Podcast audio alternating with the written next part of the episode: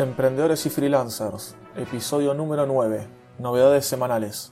Programa dedicado a freelancers, emprendedores e implementadores, donde hablamos de experiencias, tips, consejos, herramientas, casos estudios, software, productividad y novedades de Internet.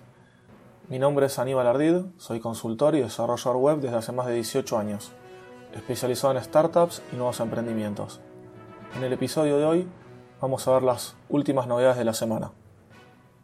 Muy buenos días, ¿qué tal? Espero que hayan pasado un lindo fin de semana y que están teniendo o tengan un excelente lunes. Para comenzar les voy a contar mi semana personal y laboral. Esta semana fue bastante tranquila.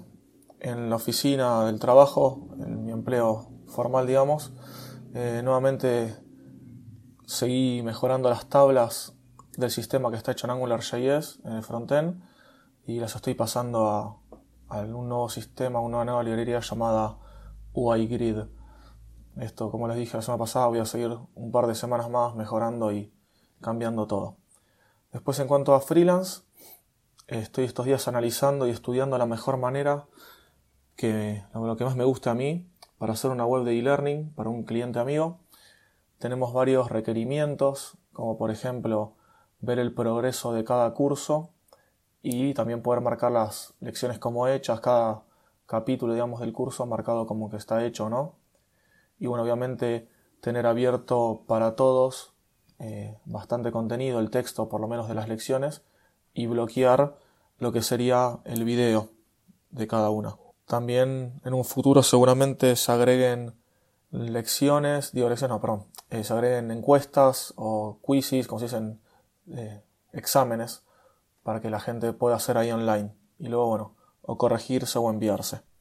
Entonces, bueno, las opciones que estoy mirando, que estoy chequeando, son los plugins de LearnDash, WP-LMS y LearnPress.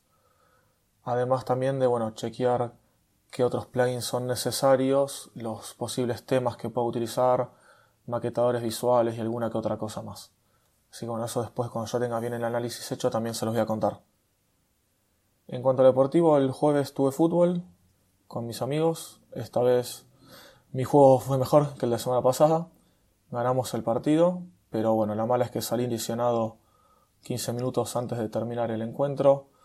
Se me torció una rodilla, hizo un lindo ruido que se escuchó de lejos. Vamos a ver ahora, en un par de horitas voy a ir al, al médico y van a hacer una resonancia magnética a ver que, si se puede ver qué es lo que tengo.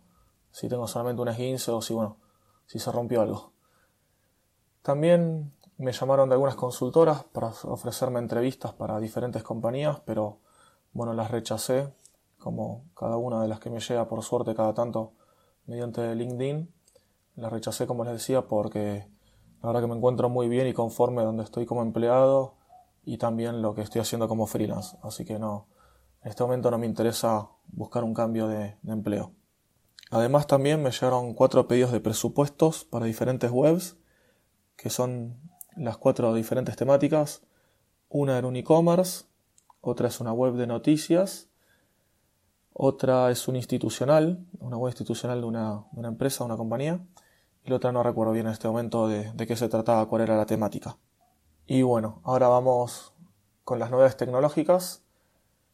Eh, Google presentó una academia online que se llama Academia para el éxito de las apps, la cual es gratuita para formar a desarrolladores Android.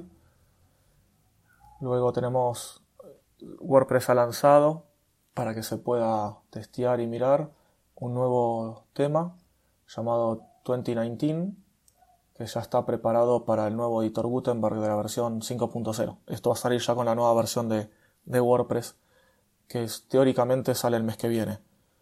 Otra noticia de Google es que presentó una nueva sección en nuestro panel de usuario para poder eliminar lo que sabe Google de nosotros, ya sea historial de búsquedas, diferentes configuraciones, cosas que hemos buscado en YouTube, en el buscador de Google y otras cosas más. Luego se presentó para la descarga el fork de WordPress llamado Classic Press, que la característica que tiene es que sería como una copia del WordPress actual sin el editor Gutenberg, porque hay varios detractores de este editor que va a quedar como default en el CMS WordPress, entonces bueno, esta gente decidió hacer un fork. veremos cómo avanza, pero bueno, ya lanzaron una beta para, para su descarga. Upcase es una plataforma de estudios que era paga y ahora pasó a ser completamente gratuita. Tiene cursos de Clean Code, Git, Ruby on Rails, Testing, iOS, Haskell, JavaScript, etc. Y bueno, se puede ingresar a su web ya para registrarse y realizar estos cursos. Siguiendo con WordPress, estamos salteando noticias diferentes temáticas. Eh, WordPress lanzó estos días la beta disponible para el testeo de la nueva versión 5.0, que como decía sale el mes que viene, pero bueno, ya lanzó una beta para que se pueda descargar y probar, obviamente no en entornos productivos, sino para, para probarlo nada más. Elementor creó un plugin para poder introducir sus bloques dentro del editor Gutenberg. Los que no saben, bueno, Gutenberg, lo nombré varias veces ya, es el nuevo editor que va a tener por defecto WordPress a partir de la versión 5 cambia bastante con el editor clásico que teníamos hasta ahora. Se va a manejar por bloques y de diferentes maneras. Entonces los diferentes maquetadores visuales tienen que adaptarse para, para esto, ¿sí?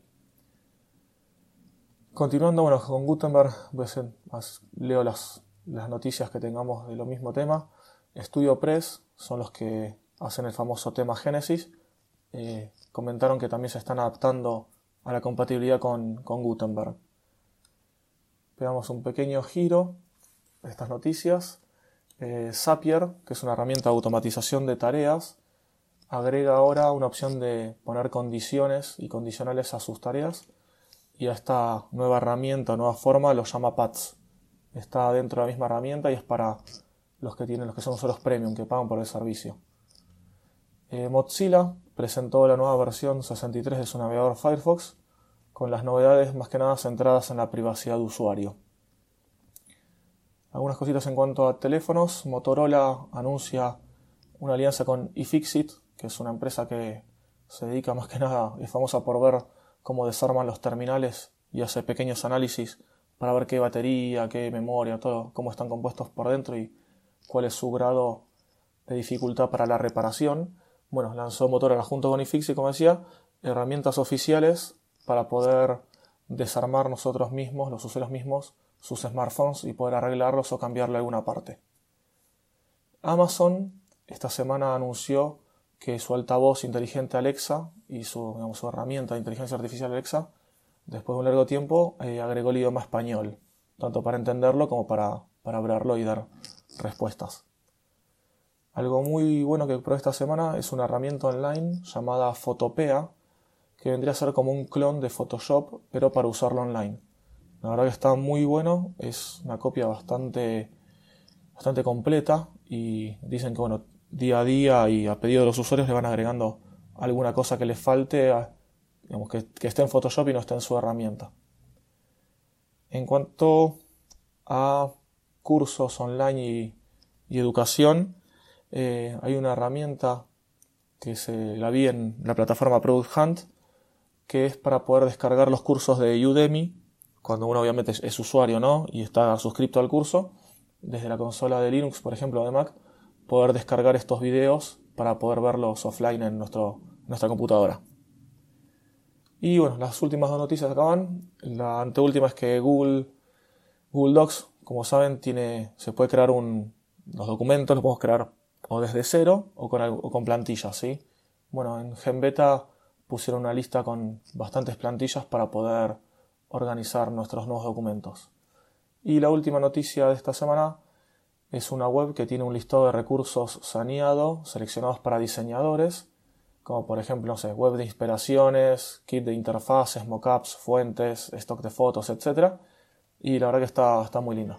Tiene un diseño dark, un fondo negro, y está linda y bueno, tiene bastantes herramientas útiles para el que que quiera conocer, siempre hay alguna herramienta nueva que no, que no conocemos.